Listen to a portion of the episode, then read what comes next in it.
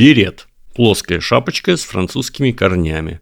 Слово тоже французское, но, как и многое другое в этом языке, восходит к латыни. Происходит от латинского слова «биррум» – плащ с капюшоном, а тот, в свою очередь, от «буррус» – рыжий, багряный. Дело в том, что такие плащи делали из шерсти красновато-коричневого цвета.